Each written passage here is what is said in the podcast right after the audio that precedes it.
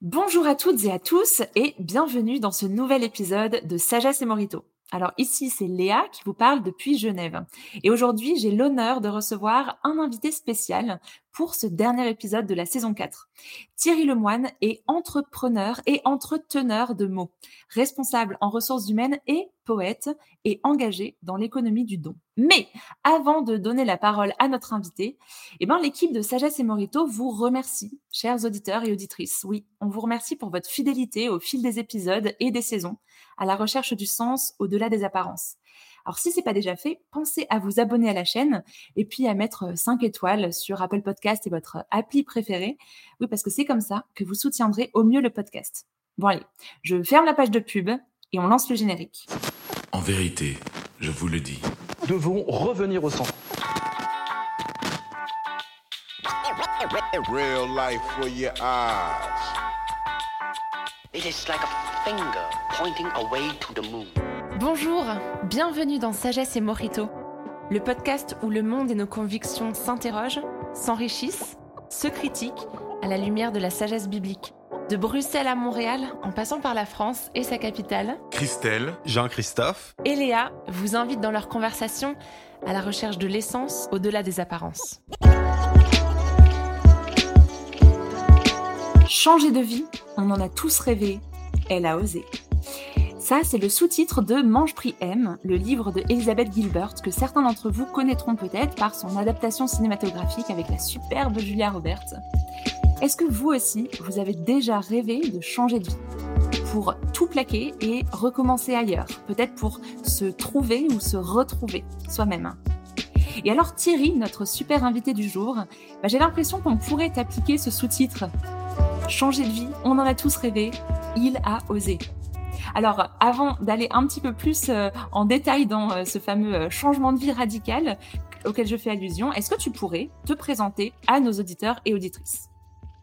Eh bien oui, je le peux. Et donc avec plaisir, vous donner quelques points de repère. Euh, déjà sur le plan, euh, sur le plan familial, je, suis euh, papa de quatre enfants. Je suis localisé dans la région centre Val-de-Loire, à Blois exactement. Et côté professionnel, j'ai eu un premier changement de vie il y a 20 ans tout juste, quand je suis passé du statut salarié au statut d'entrepreneur. Donc ma fonction et mon métier, c'était d'être dans le domaine des ressources humaines. Et il y a 20 ans, j'avais eu une intuition, c'est de pouvoir développer une activité de DRH à temps partagé qui n'existait pas vraiment sur le marché à l'époque. Donc apporter mes services pour des, pour des PME. Donc ça, ça a été euh, un premier changement de vie important et radical. Et puis au fur et à mesure, euh, c'est invité à moi euh, tout plein d'élan créateurs qui m'ont fait mettre en œuvre des projets, des projets entrepreneuriaux dans le domaine des ressources humaines et notamment de collectifs autour de, de problématiques RH sur un territoire donné. Voilà, ça a été euh, mon démarrage en tout cas et cette découverte de euh, toutes les capacités qu'on peut avoir à créer sa propre vie. Alors c'est marrant, euh, je pense que pour euh, les auditeurs, auditrices qui te découvrent, là, on, peut se faire une image mentale de qui tu es. Euh, peut-être, euh, je sais pas moi, un cadre en cravate, euh, dans ses bureaux.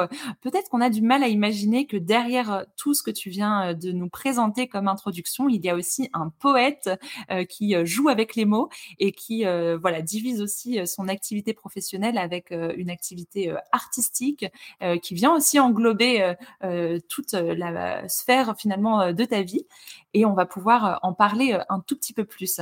Pour les personnes qui suivent l'actualité par rapport au Bataclan, en ce moment, on est en plein dans le procès du Bataclan qui dure en fait depuis le 8 septembre dernier et que les médias qualifient de procès fleuve parce que c'est un énorme procès. Et toi, Thierry, en fait, ces attentats de novembre 2015, bah, ils ont fait office de déclic dans ta carrière, dans ta manière d'aborder la vie, et ça a été un petit peu le début d'un changement de vie radical. Est-ce que tu pourrais nous en dire un peu plus? Oui, euh, alors les événements du Bataclan, donc euh, 13 novembre 2015, c'était pour moi une date assez significative.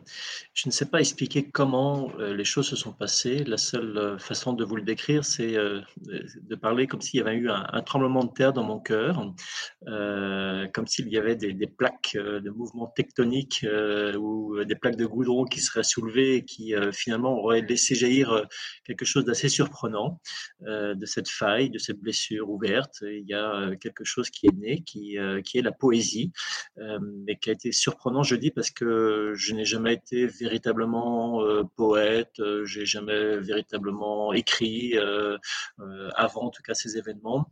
Mais le Bataclan était pour moi en fait une espèce de détonateur pour me faire prendre conscience que euh, bah, peut-être que la grande bascule, comme je l'appelle, de l'humanité, euh, bah, elle aura peut-être lieu un peu plus tôt que ce que j'avais imaginé et peut-être pas du bon côté de la force, je dis souvent, c'est-à-dire en fait, il y avait quelque chose de l'ordre de, bah, il faut imaginer que le monde dans lequel on va vivre, on puisse apporter un peu plus d'amour encore que ce qu'il en a eu jusqu'à maintenant. En tout mmh. cas, pour moi, ces événements-là ont été marquant. Je l'ai vécu comme, euh, je le précise, je l'ai vécu comme tout citoyen normal, enfin lambda. J'étais pas spécialement dans euh, dans l'enceinte du Bataclan ou à proximité ou avec euh, quelqu'un qui m'était cher, qui était concerné directement. Mais en tant que citoyen, j'ai juste vu qu'il y avait quelque chose de l'ordre d'une bascule qui s'opérait et avec une volonté d'y contribuer. Donc euh, dans ces jours qui ont suivi les événements du Bataclan, il y a eu comme une claque, euh, une interpellation très forte à l'intérieur de moi qui était de dire euh, arrête de faire semblant d'aimer. parce que même si tout mon métier de RH, j'ai pu mettre beaucoup de cœur dans tout ce que je faisais, j'ai pu mettre l'humain au vraiment au cœur de, ma pratique euh, euh, entrepreneuriale et, et, dans l'accompagnement que j'avais des individus et des entreprises. En même temps, il y avait quelque chose de l'ordre de euh, le costume est trop étriqué pour que toute la tendresse que je pouvais avoir ou tout l'amour que je pouvais avoir pour les hommes euh, puisse s'exprimer dans ce métier-là. Donc il y, a, quelque chose de cet ordre de euh, arrête de faire semblant d'aimer, ça c'était l'interpellation, et puis une invitation. Et là je ne sais pas dire pourquoi, mais c'est comme ça que ça s'est formulé, ça s'est presque écrit dans mon cœur comme ça, c'est euh, de déverser de la tendresse avec les mots sur le monde. Voilà, et déverser la tendresse avec les mots sur le monde. J'ai accueilli ça comme étant bah, une espèce de, chemin à suivre, d'invitation en tout cas que j'ai prise au sérieux et qui m'a ensuite mis sur la, route de l'écriture et, plus tard de la poésie, mais ça s'est fait un peu plus tard. Tendresse, c'est un mot qui revient beaucoup quand tu parles de ta mmh. propre expérience. Ça me fait mmh. penser à cette fameuse chanson de Bourville. on peut vivre mmh. sans richesse, presque sans le sou mais vivre sans tendresse, non, on ne le pourrait pas. Alors comment est-ce que tu utilises l'écriture pour euh, pour euh, euh, partager cette tendresse? Ça peut être vu parfois l'écriture comme quelque chose d'assez d'assez solitaire finalement. On est dans son bureau ou dans ou dans sa petite bulle et puis on, on, on joue avec les mots, on explore les sonorités. Mais comment est-ce que toi tu vois ça comme comme un partage et, et comment est-ce que tu vois ça comme une manière d'aimer plus? Mmh, mmh. Peut-être euh, c'est pas très chronologique, mais, mais c'est pas grave. Du coup, euh, je, vais répondre par rapport à ma première expérience d'écriture de la première œuvre qui est devenue euh, Dialogue avec le printemps, qui, est donc la première publication que j'ai pu réaliser. dans Dialogue avec le printemps, le synopsis est, très simple. Hein. c'est le printemps qui parle aux bourgeons que nous sommes, que nous croyons être, nous les êtres humains, et, qui nous dit c'est chouette la vie de bourgeon, mais un truc qui est encore plus chouette, c'est de devenir une fleur. Et donc euh, et donc, c'est toute une invitation remplie de tendresse de la part du printemps pour euh, frapper à la porte du bourgeon, pour lui dire de désapprendre tout ce qu'il a bien appris en tant que bourgeon pour pouvoir devenir une fleur. Il y a un autre chemin, qu'un chemin plus intérieur à prendre. Et dans, ce, dans cette écriture-là, euh, je, je, raconte pour la petite anecdote. en fait, j'avais imaginé faire quelque chose de complètement différent. Je vais euh, euh, créer tout un scénario, un peu euh, plus un roman initiatique, un peu comme Paulo Coelho peut le faire. donc avec des personnages, une intrigue, un suspense, un dénouement, enfin voilà quelque chose d'assez élaboré. Je m'étais fait plaisir avec avec plein de plein, de belles choses à raconter. Et puis le jour où je suis descendu à, ma table pour commencer à écrire le scénario que j'avais préparé, j'ai entendu une petite voix qui me dit c'est chouette tout ça, mais tu laisses tomber et va plutôt euh, sur euh, autre chose de plus épuré, de plus simple, de plus dépouillé. Et cette autre chose, c'est ce synopsis là que je vous ai résumé, vous voyez, en, une phrase, le dialogue, le avec le printemps, enfin le printemps qui, qui nous invite à devenir une fleur. Et en fait, euh, le fait de, n'avoir aucun scénario autre que celui-ci pour pouvoir écrire les textes que j'ai écrits, ça a été pour moi l'invitation qui a été euh, de pouvoir donner du prolongement de toute la tendresse que j'avais dans le cœur, dans les échanges que je peux avoir avec euh, un enfant, un ami, euh, un parent, dans le milieu professionnel, des gens que j'accompagne, etc. Il y a un moment où en fait, dans mon cœur, c'est comme si il y avait un réservoir de tendresse qui ne pouvait pas complètement se dire avec des mots quand je suis avec les personnes en question, ou, alors il se les dit, il se les dit sur le moment instantané, mais c'est comme s'il y avait encore, encore beaucoup de choses qui venaient derrière. Il y a peut-être quelque chose comme les trois quarts des, textes que j'ai écrits dans Dialogue avec les printemps qui sont directement rattachés à des échanges que j'ai pu avoir dans la vraie vie et une sorte de prolongement de tendresse pour aller encore au-delà de ce que j'avais pu transmettre. Voilà, donc cette tendresse, euh, pour répondre à, ta question, Léa, cette tendresse, c'est une espèce de, euh, ouais, de, réservoir qui est là, qui remplit mon cœur, que je donne à voir et que je mets en mots et en actes quand je suis dans la vraie vie. Et, comme il en reste encore un peu après, euh, bah, je le donne en prolongement dans cette texte-là.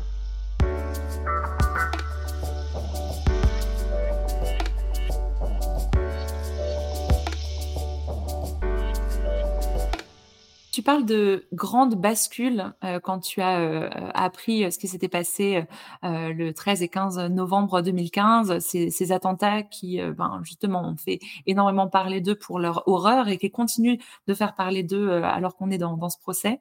J'ai l'impression que ce que tu expliques sur cette hypercute que ça t'a causé et qui t'a fait euh, remettre en cause euh, tout un tas de choses et qui t'a donné envie justement de, de changer de vie, d'écrire et d'aimer.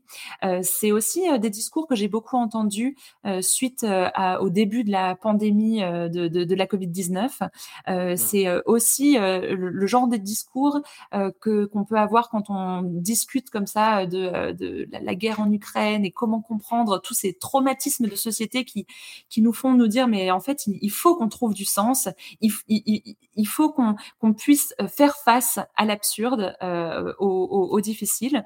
Et, euh, ben peut-être que notre notre part, elle est toute petite, mais mais au moins on, fait notre part. C'est un petit peu comme ça que, que, tu le vis? Oui. je le rattache aussi, le, le, thème de grande bascule, je le rattache aussi à cette perception qui est la mienne, euh, c'est que nous sommes euh, à la croisée des chemins. Euh, quand je dis nous, c'est à l'échelle de l'humanité. Nous sommes à une forme de, croisée de chemin où nous avons effectivement un peu un choix, soit d'aller vers la mort ou vers la vie, si je, je, je, reprends des termes un peu bibliques. C'est à quelque chose qui est de l'ordre de tout est possible aujourd'hui. Et moi, ce à quoi je crois, c'est que nous sommes devant un printemps de l'humanité. Si d'ailleurs D'ailleurs, euh, le titre que j'ai donné à mon premier recueil euh, s'intitule Dialogue avec le printemps. Au, départ, le titre, c'était euh, Le printemps de l'homme. C'était ça que j'avais en tête. Parce qu'il y a quelque chose de l'ordre de, d'une sève incandescente qui bouillonne dans tous les corps sociaux, dans tous les milieux. En tout cas, moi, depuis, depuis 2012, qui était une, époque aussi assez charnière pour moi, professionnellement et familialement, je me suis ouvert à, plein de domaines dans la vie civile, citoyenne et professionnelle, et j'ai vu une espèce d'éclosion d'initiatives portées par des hommes et des femmes qui ont juste envie d'aller au bout de leurs convictions, qui s'affranchissent de tous les modèles contraignants ou les peurs et, qui, euh, et qui mettent en œuvre un certain nombre de choses. donc voilà, j'ai cette impression-là qu'il y a un printemps qui nous attend euh, pour l'humanité, euh, qu'il y a un réveil de force qui se met en œuvre et que finalement nous sommes à cette croisée des chemins dans lequel chacun peut contribuer effectivement. Voilà, c'est une vraie conviction pour moi. Alors, tu parles de, belles initiatives, de beaux projets, de confiance. Euh, pour les auditeurs que ça inspire, laissez-vous inspirer. Pour ceux qui se disent, mais en fait, de quoi il parle concrètement Ne vous inquiétez pas. Thierry va pouvoir euh, un petit peu plus euh, nous, dérouler le, le, fil de ses expériences et de ses rencontres associatives, humaines, etc. Pour ceux qui le savent pas, je vous l'apprends. Pour ceux qui le savent, je le répète. Sagesse et Morito, c'est un podcast produit par Imagodei. Et Imagodei, c'est un média et un réseau pour les actifs qui veulent réenchanter leur quotidien. Il y a plein de manières de réenchanter son quotidien. Mais avec Sagesse et Morito, on essaye de le faire en cherchant de l'inspiration dans la sagesse biblique et dans la personne de Jésus. Et d'ailleurs, Thierry, toi, tu as parlé aussi de chercher une inspiration dans, dans, les mots bibliques. Donc peut-être que ton réenchantement personnel du quotidien, tu le fais aussi avec euh, euh, la spiritualité, mais comme ça, de but en blanc. Toi, comment est-ce que tu réenchantes ton quotidien? Euh, Je ne sais pas trop euh, répondre à la question, si ce n'est de dire que euh, l'enchantement est déjà là. en fait, je, crois qu'il y a quelque chose de l'ordre de pouvoir se relier à ce qui est beau et ce qui est déjà beau et ce qui est déjà accompli. Et, et, ça rejoint peut-être euh, ce que je définis comme étant euh, être poète. Euh, je dis souvent que être poète, ce n'est pas faire des jolis mots ou des beaux mots, mais c'est d'être relié au beau et de pouvoir le mettre en mots et, je crois que en fait, la poésie, c'est d'abord une question de regard et la question du réenchantement ou de, l'enchantement de la vie. Je suis pas sûr qu'il y ait besoin de réenchanter ou d'enchanter la vie. Je crois que la vie est déjà enchanteresse. C'est juste que notre façon de poser regard sur la vie et euh, poser regard sur chacun de nos événements, euh, bah, c'est juste à cet endroit-là que nous avons, nous, notre part de responsabilité et que ce que nous regardons, c'est ce qui, c'est ce qu'on fait exister. Voilà, il y a, cette loi un peu euh, de cause à effet à laquelle je crois, hein, c'est que euh, c'est là où on regarde qu'on va, ou c'est ce qu'on regarde qu'on fait grandir.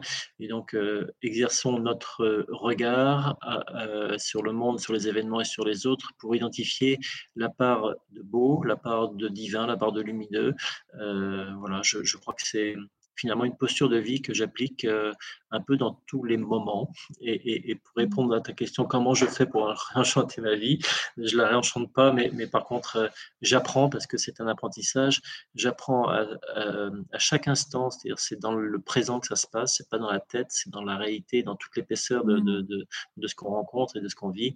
J'apprends à reconnaître euh, la part, la part belle, la part lumineuse, parce que parce que parce qu'elle est présente et, et mmh. elle sous-tend, enfin, tout. C'est très intéressant parce que euh, ce que tu ce que tu dis euh, reflète aussi euh, ta, ta, pratique poétique. Hein, c'est ce que tu nous as expliqué de, de, réussir à par les mots relier au beau. Et parfois, ben si on ne voit pas le beau, ben, peut-être qu'il y a un effort supplémentaire à faire pour le chercher. Et ça me rappelle une conversation que j'avais eue avec une amie en Angleterre. Et vous savez peut-être si vous y avez déjà été que en Angleterre le climat n'est pas réputé pour être toujours hyper hyper ensoleillé. Euh, je viens de Lorraine à la base, on disait la même chose, c'est exactement le même cliché. Et je me souviens une fois de lui avoir dit, oh là là, quand même, euh, c'est vraiment gris aujourd'hui, euh, c'est dommage. Et elle m'avait dit, mais non, c'est absolument pas dommage parce que justement, le gris permet de faire encore plus ressortir toutes les couleurs, par exemple, des fleurs. Et juste avec ce changement de regard, qui venait pas que de elle, mais d'un essai sur le gris qui a été écrit par G.K. Chesterton, si vous avez envie d'aller euh, euh, vérifier euh, mes sources, euh, c'était vraiment assez euh, euh, inspirant. C'était une vraie confrontation, mais ça nous invitait peut-être, ben voilà, comme motif de réenchantement, bah, de changer notre regard. Ça demande un petit peu de travail, surtout quand on n'aime pas trop, quand il fait gris, mais ça peut porter ses fruits. Et euh, Thierry, tu nous as beaucoup parlé donc de euh, ce rapport que tu as à la poésie, à chercher le beau et à l'utiliser aussi pour communiquer euh, de, de, la tendresse, de l'amour. Euh, je pense quelque chose dont on a bien besoin dans cette période un petit peu compliquée. C'est aussi quelque chose que tu as pu euh, mettre en pratique dans ta sphère euh, professionnelle, mais aussi personnelle, avec l'économie du don. Alors, est-ce que tu pourrais nous en dire un peu plus? Parce que ça vient vraiment euh, illustrer ce que tu nous disais tout à l'heure d'initiatives comme ça associatives humaines qui t'ont enchanté, qui t'ont inspiré. C'est quoi l'économie du don? Hmm. Euh, l'économie du don, c'est euh, plus une pratique qu'un modèle théorique. Ce sont plus des pratiques qui se vivent aujourd'hui de façon individuelle ou collective euh, et qui part du postulat que plutôt que d'être dans une économie marchande, laquelle économie marchande est fondée sur une réciprocité immédiate et bilatérale. Alors je m'explique, c'est-à-dire je, je donne à quelqu'un et en retour je reçois tout de suite de la même personne la contrepartie qu'on estime sur une valeur ou sur un prix. Mais en tout cas, j'ai un retour immédiat. La posture du don, elle est complètement différente. Elle part de la logique de chacun de nous. Nous avons un talent, nous avons une richesse, nous avons une contribution à offrir au monde. Euh, si nous vivons dans la confiance que la vie, euh, euh que la providence, ou que, en tout cas, nous ne manquerons de rien, et que je recevrai ce dont j'ai besoin pour vivre tous mes projets, tout ce qui est important pour moi, à partir du moment où j'enlève cette peur et ce besoin de me rassurer en ayant une réciprocité immédiate. À ce moment-là, je peux vivre dans la posture de dire, moi, ma seule préoccupation, c'est d'offrir le meilleur de ce que j'ai à offrir au monde, et puis je recevrai des autres ce dont j'ai besoin pour pouvoir euh, honorer mes besoins. Euh, l'économie du don, concrètement, c'est donc cette posture de ne pas vendre mes livres. Alors, au départ, j'ai ressenti cet appel euh, d'abord parce que j'ai rencontré des personnes inspirantes. Euh, je, cite euh, et je rends hommage à, Jean-François Noubel, que je cite régulièrement, qui est pour moi un des pionniers qui a mis en pratique cette expérience du don qui m'a été très percutant. Donc, c'était en 2015. Hein, je, suivais euh, un cycle de formation. Jean-François Nobel était un des formateurs. Euh, c'était une rencontre pour moi extrêmement inspirante.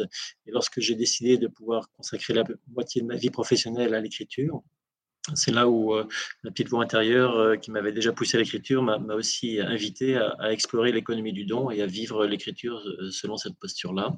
Donc concrètement, au début, je me suis dit bon, je vais offrir mes droits d'auteur et puis et puis en fait, euh, je suis pas seulement écrivain, mais j'ai au sein de ma société en, ressources humaines, j'ai aussi créé une maison d'édition. Alors je mets des guillemets parce que euh, c'est j'ai pas le temps ni les compétences d'une vraie maison d'édition, mais, mais, mais en tout cas c'est mon entreprise qui édite les livres que j'écris. Et, du coup, euh, bah, je suis allé un peu plus loin que simplement offrir les, droits d'auteur. Euh, je suis allé jusqu'à offrir les livres, en tout cas à proposer à ce qu'il n'y ait pas de contrepartie immédiate et à proposer euh, non pas le, ce qu'on appelle faussement du don contre don. Je dis faussement parce que s'il y a un contre-don, c'est plus du don. Mais ce que j'appellerais le don et le surdon, c'est-à-dire une chaîne de dons, une abondance de dons, c'est-à-dire de plutôt inviter la personne à qui j'offre le livre d'être en conscience d'abord euh, qu'il y a quelque chose qui a été reçu. Ça ne veut pas dire quand c'est gratuit, ça ne veut pas dire que c'est euh, cheap ou que c'est euh, inutile, bien au contraire. Il y a aussi à réapprendre à regarder les choses non pas selon la valeur marchande mmh. qu'on en donne, et à pouvoir euh, rentrer en conscience de ce que ce qu'on reçoit euh, peut être véritablement. Et puis donc inviter la personne à dire, bah, je, je reçois quelque chose, un livre de la part d'un poète et, et d'une maison d'édition, et, et, et d'inviter cette personne qui le reçoit à donner elle-même quelque chose d'autre à quelqu'un d'autre, mais au nom et dans ce lien de conscience avec euh, ce qui a été reçu. Donc plutôt à être dans une forme de multiplication des dons plutôt que cette espèce d'annulation, euh, je te donne, tu me redonnes et on est quitte et ça fait partout la balle au centre. Quoi. Donc, mmh. Alors ça, c'est ça l'économie du don, c'est ça la posture de l'économie du don. Euh, je dis souvent que le, don, c'est en fait un triptyque euh, qui se conjugue en don, abandon et abondance.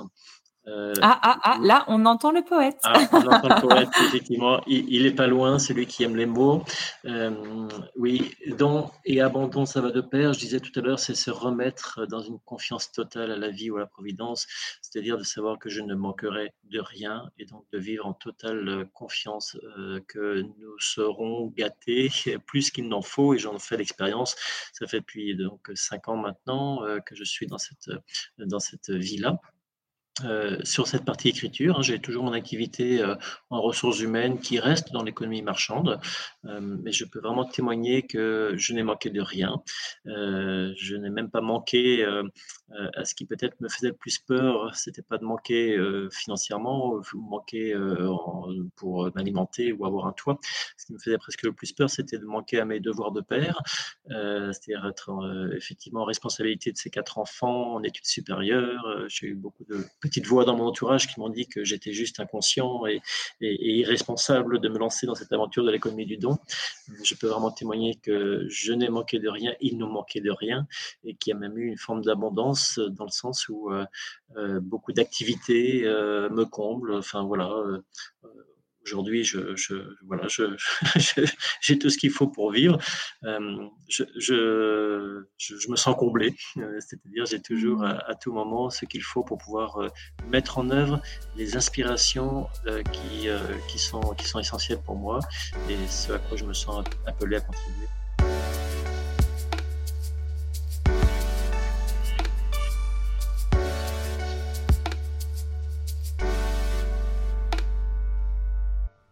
Là, tu parles d'une abondance à la fois dans les biens matériels, mais aussi dans les, le relationnel. Euh, mmh. dans, dans, dans, ce que tu dis, je, je, retiens deux choses qui, qui, me frappent et qui, je pense, sont des bonnes sources de réflexion pour, pour moi, pour nous, pour mmh. celles et ceux qui nous écoutent aujourd'hui. Tu parles beaucoup de la vie avec un grand V, la providence avec un grand P. tu dis un, un, un petit peu, c'est vers ça qu'on doit mettre notre confiance, qu'on doit tourner notre confiance quand on se dit bah on ne manquera de rien. Euh, le lendemain s'occupera de lui-même. Je, je, je, peux faire confiance à aujourd'hui. J'aurai euh, j'aurai dans le futur. Euh, c'est quand même une posture assez euh, assez choquante en fait. Euh, je ne crois mmh. pas qu'on soit tous habitués à se dire j'ai pas besoin de de d'amasser, de, de, prévoir, d'épargner ou je sais pas quoi. Je peux aussi juste faire confiance, go with the flow, tout va bien se passer. Et en fait, je me, je me dis probablement que ça vient de ta posture spirituelle. En tout cas, c'est quelque chose qui, je pense, doit nous poser question. Où est-ce qu'on va placer notre confiance? Est-ce qu'on peut vraiment avoir confiance? Parce que dans euh, ton triptyque, il y a abandon qui euh, est loin d'être agréable et qui, mmh. euh, je pense, est peut-être la, la, la, partie de, de ce changement de vie radical la moins glamour et en fait, ça, ça, ça nous remet face à, à, notre vision du monde et, et où est-ce qu'on va chercher la confiance. Donc, une première chose, cette réflexion sur euh, où on va mettre la confiance. Est-ce que ça s'appelle la vie, la providence, Dieu euh, Et si oui, c'est qui? Euh, Peut-être que je laisse ça en point d'interrogation pour ceux qui nous écoutent.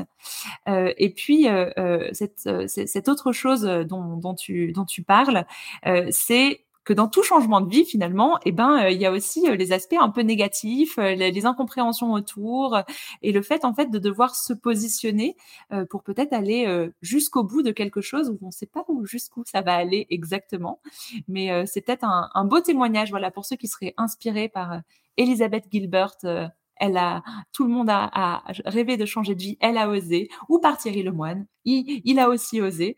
Et eh ben voilà, dans cette, euh, dans cette, euh, euh, comment dire, démarche de, changement de vie, bah il y a aussi des aspects un petit peu plus flippants peut-être. Mais aujourd'hui, tu les abordes avec le sourire. Bah oui, je aborde avec le sourire. Euh, c'était une période très très initiatique. Enfin, je, je, je peux rentrer, donner quelques points de repère. Hein. Euh, à la fois ça passe par des choses extrêmement simples et puis à la fois euh, ça passe par des épreuves au sens plein du terme. Hein. Euh, si on, est sur l'étymologie du mot épreuve, c'est un mot qui est magnifique hein, parce que ça veut dire prouver par l'extérieur et, et, révéler aussi euh, tout ce qu'il y a à l'intérieur de nous par un événement extérieur. Les choses très simples, ma première décision, j'ai eu deux décisions assez simples et radicales en même temps. Euh, ça a été la première, c'était tout bête, hein, mais c'était d'arrêter de faire mes comptes. Voilà, c'était euh, un sport que je pratiquais euh, deux fois par mois. C'était euh, d'éplucher tous mes comptes, mes relevés bancaires, de faire des beaux tableaux croisés dynamiques sur Excel pour vérifier aux différents. J'ai jamais réussi à faire ça, moi. Ouais, alors moi j'étais un, un, un, un, ceinture noire de, de, de, de, toute cette question budgétaire. Mais, mais en fait, tous les mois, c'était bête parce que ma conclusion, c'était de dire bon, ok, euh, j'ai mon tableau qui me dit euh, comment j'avais dépensé en termes de santé, de loisirs, d'enfants, d'école, de machin, de trucs, etc. Euh, par rapport à ce que j'avais imaginé. Et puis, et puis tous les mois, je, je vérifiais euh, plus, moins, machin, etc. Et puis en fait, en fait, la conclusion, c'est juste que la vie, euh, quand on a besoin de dépenser les choses, on, on les dépense et puis c'est tout. Enfin bref, en tout cas, au lieu de me raccrocher tous les mois à cette espèce de truc, de, de, de sport dont j'avais hérité en bonne, bonne, bonne gestion de père de famille, de pouvoir vérifier qu'il n'y avait pas de dérives, etc. Ma première décision, c'était d'arrêter de faire mes comptes. Ok. Alors je te coupe juste ouais. là euh, ouais. Peut-être qu'il y en a euh, euh, parmi celles et ceux qui nous écoutent qui sont hyper inspirés, qui se disent c'est génial, à partir de maintenant, je vais arrêter de faire mes comptes. Moi, Thierry, il faut que tu me dises l'inverse. Moi, il faut que j'apprenne à les faire. Donc, on n'en est pas tous au okay. même niveau. Eh mais, ben, mais, mais, quand même, c'est inspirant. non, mais c'est super. C'est-à-dire qu'on n'a pas tous non plus le même héritage par rapport à ça. ça. et, et, et c'est chouette que tu puisses vivre dans cette forme de spontanéité parce que c'est déjà, c'est déjà un droit de confiance. Hein, de lâcher le contrôle euh, c'est déjà un endroit de confiance et de se dire que de toutes les façons, les dépenses que je fais, elles sont ordonnées à quelque chose. Donc, soit ce quelque chose, il est, il est, il est bon, il est sain de pouvoir le faire et auquel cas, bah, il n'y a pas de question à se poser, j'aurai l'argent pour le faire. Euh, soit c'est quelque chose qui n'est pas au service de qui je suis et puis à un moment, bon, euh, c'est pour répondre à une addiction ou, compenser, je sais pas quoi, il y aura d'autres choses qui se poseront, mais, mais, mais, mais, par définition, en tout cas, il y a, y a quelque chose de l'ordre de se laisser, se laisser vivre aussi. et donc, donc voilà. Donc première, mmh. première décision concrète, c'était ça, arrêter de faire les comptes. Et, je peux vraiment dire aujourd'hui, je ne sais pas d'où vient l'argent, mais je sais que j'ai de l'argent sur mon compte parce que parce que quand même de temps en temps je fais des virements, des machins, des trucs, etc. Enfin voilà, donc donc je vois bien qu'il y a toujours de l'argent et puis et puis et puis ça va bien, donc c'est super. La deuxième décision euh, que j'ai prise à cette époque-là aussi, c'était suite à, la séparation d'avec mon ex-femme, euh, la maman de mes enfants, euh, après 20 ans de mariage, et il y avait, bah, j'avais un peu d'argent sur mon compte à ce moment-là. On avait un compte joint familial et puis j'avais un petit compte personnel aussi pour mes propres dépenses. Et en fait, j'ai pris aussi la décision de, dire, bah, je, fais moite-moite avec bah, mon, ancienne femme. Voilà, juste pour dire, euh, je, redonne cette partie-là de cet argent que j'ai, qui pourra toujours lui servir. Euh, euh, et, et, moi, je, c'est aussi un acte de foi et de confiance. Donc, on en vient à cette question d'abandon que de dire, au lieu de garder une forme de sécurité, de croire que ma sécurité, elle vient de ces quelques chiffres qu'il y a sur une ligne électronique, sur un compte en banque quelque part, je sais pas où, bah, c'est juste de dire, bah, ok, je, je ma confiance elle est ailleurs et j'ai pas besoin de ça quoi pour euh, pour l'avoir. Donc euh, c'est, mmh. c'est alors j'ai pas grand chose non plus donc euh, donc voilà mais mais symboliquement de donner la moitié c'est, c'est aussi une forme de de liberté mmh que je me suis offert finalement parce que la liberté elle vient à partir du moment où on met sa confiance au bon endroit et le bon endroit c'est à l'intérieur de moi et c'est en la vie enfin la vie à l'intérieur et à l'extérieur de moi quoi comme Dieu du reste hein, voilà donc donc c'est deux petites décisions très concrètes euh, j'ai pris une troisième petite décision très concrète aussi, euh, qui est en lien avec l'économie du don, qui est en lien avec une posture de confiance aussi, euh, et puis avec un regard sur la vie. En fait, le regard sur la vie, c'est un moment, je, j'ai pris conscience que, contrairement à ce que j'avais cru, qu'on m'avait enseigné, le contraire de l'amour, c'est pas la haine, euh, mais le contraire de l'amour, c'est la peur. Et, d'essayer de démasquer ou d'être en lucidité sur tous les gestes que nous pouvons faire au quotidien, toutes les décisions ou tous les actes que nous posons, qui sont régis par un contexte de peur plutôt que par une logique d'amour. Euh, et donc, il y en a un euh, que je faisais tous les jours et qui était plutôt un, réflexe de peur ou de protection. c'est celui de fermer ma maison à clé. Voilà, et, en fait, dans cette même dynamique, j'ai pris la décision, donc j'ai pas de clé chez moi, en fait. Hein. c'est toujours ouvert, euh, de jour comme de nuit, euh, même quand je pars 15 jours en vacances, enfin, euh, voilà. Parce qu'il y a quelque chose de l'ordre de dire, est-ce que je fais confiance à 3 cm de métal dans un pas de porte, enfin, voilà, ou est-ce que je fais confiance en la vie que, quoi qu'il arrive, de toutes les façons, il n'y a pas de drame, quoi, c'est pas un souci, et, et ouais, je me souviens même, quand j'ai pris cette décision-là, il y, a, quelque chose qui était de l'ordre de dire, mais ben voilà, même si je me fais cambrioler, demain, c'est comme si d'abord, un, euh, ce que j'ai chez moi, ça m'appartient pas vraiment, bah, j'en aurais plus tout de suite l'utilisation, bah, dont tac, il y, a, comme si c'était déjà donné par avance. Il y a, quelque chose de, de cet ordre-là. Euh, voilà, donc là, on peut voir que euh, quand euh, notre cher poète, responsable RH, entrepreneur et entreteneur de mots, Thierry, quand il nous parle de l'économie du don, il rigole pas en fait. Hein, il fait ça jusqu'au bout. Hein, c'est pas, c'est pas que des grands discours. C'est, c'est, c'est ouf. Moi, j'ai du mal à m'imaginer ne pas fermer chez moi. Mais voilà, ça pose question. pousser la confiance jusqu'au bout.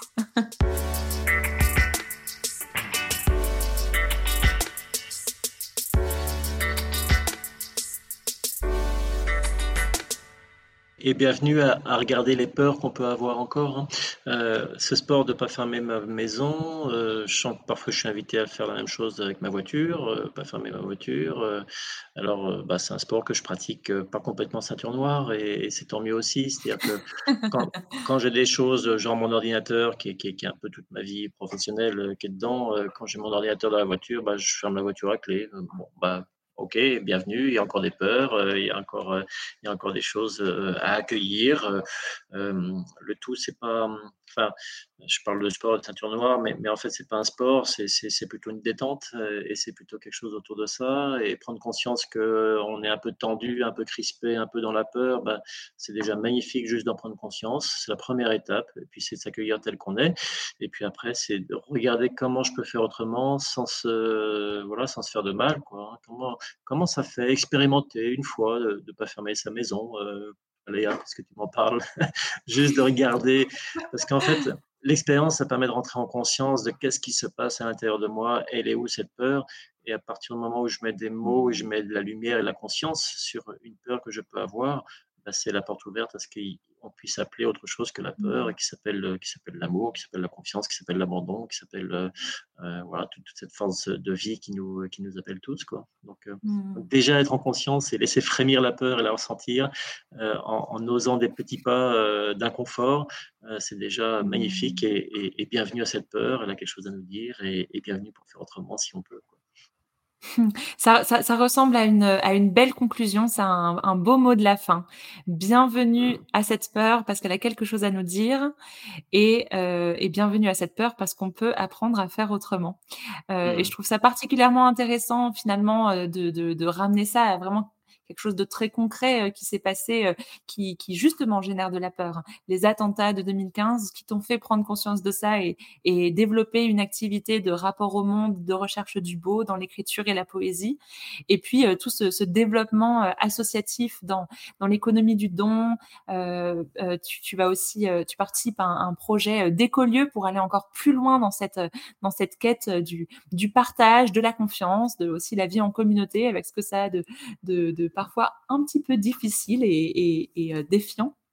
Mais euh, en tout cas, euh, j'espère que pour les, auditeurs et auditrices qui nous auront écoutés en prenant le bus ou en coupant les carottes, que vous aurez été inspirés, défiés. en tout cas, moi, ça a été le cas. Donc, Thierry, merci pour ton partage d'expérience. Où est-ce qu'on peut te retrouver si on a envie de, de te lire et d'en apprendre un petit peu plus sur, euh, sur euh, les mmh. mots que tu mets sur les mots? Oui, alors euh, on peut me retrouver dans les étoiles déjà, euh, par le cœur, mais sinon plus pratiquement, ah oui, les étoiles, c'est le pays du beau, c'est le pays, c'est le pays sublime où, on est tous connectés et reliés quelque part. Mais de façon plus pragmatique, il y a un site internet qui permet aussi de regarder comment je décline la poésie, puis, puis, puis différents recueils et publications. c'est tout simplement thierry-lemoine.org, voilà, qui permet de si vous tapez sur Google euh, Thierry et le moine poète, euh, vous retrouverez le site de toutes les façons. Voilà, donc pour ceux qui se demandaient quelle était la route vers les étoiles, apparemment, voilà. www.thierry-lemoine.org, c'est une bonne manière d'y aller. Non, je rigole. En tout cas, merci beaucoup Thierry mmh, pour cet échange, mmh, mmh, euh, vraiment euh, très très très intéressant et inspirant. Euh, donc, euh, on arrive à la fin de cet épisode et on arrive aussi à la fin de la saison. Et oui, dans la saison 4 de Sagesse et Morito, on a euh, exploré tout un tas de thèmes, la recherche de la vérité, les différentes croyances, des questions écologiques et sanitaires, les féminismes et luttes idéologiques. Et on a eu pour toutes ces questions des invités de marque, experts et expertes dans leur domaine. Et voilà, comme toutes les bonnes choses ont une fin, et eh ben on arrive à la fin de cette saison, mais ne vous inquiétez pas. Sagesse et Morito revient avec la saison 5, disponible à partir de l'automne.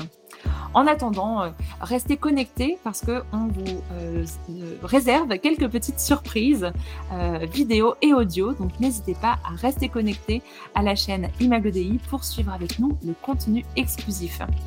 J'en profite pour dire un grand merci à nos sponsors, notamment Linda, John et Nirina nous soutiennent financièrement pour ce podcast. Si vous aussi, vous voulez nous soutenir dans notre production de podcast, rendez-vous sur Tipeee et Patreon dans les liens en dessous de la vidéo YouTube. Merci à chacune et chacun et à bientôt.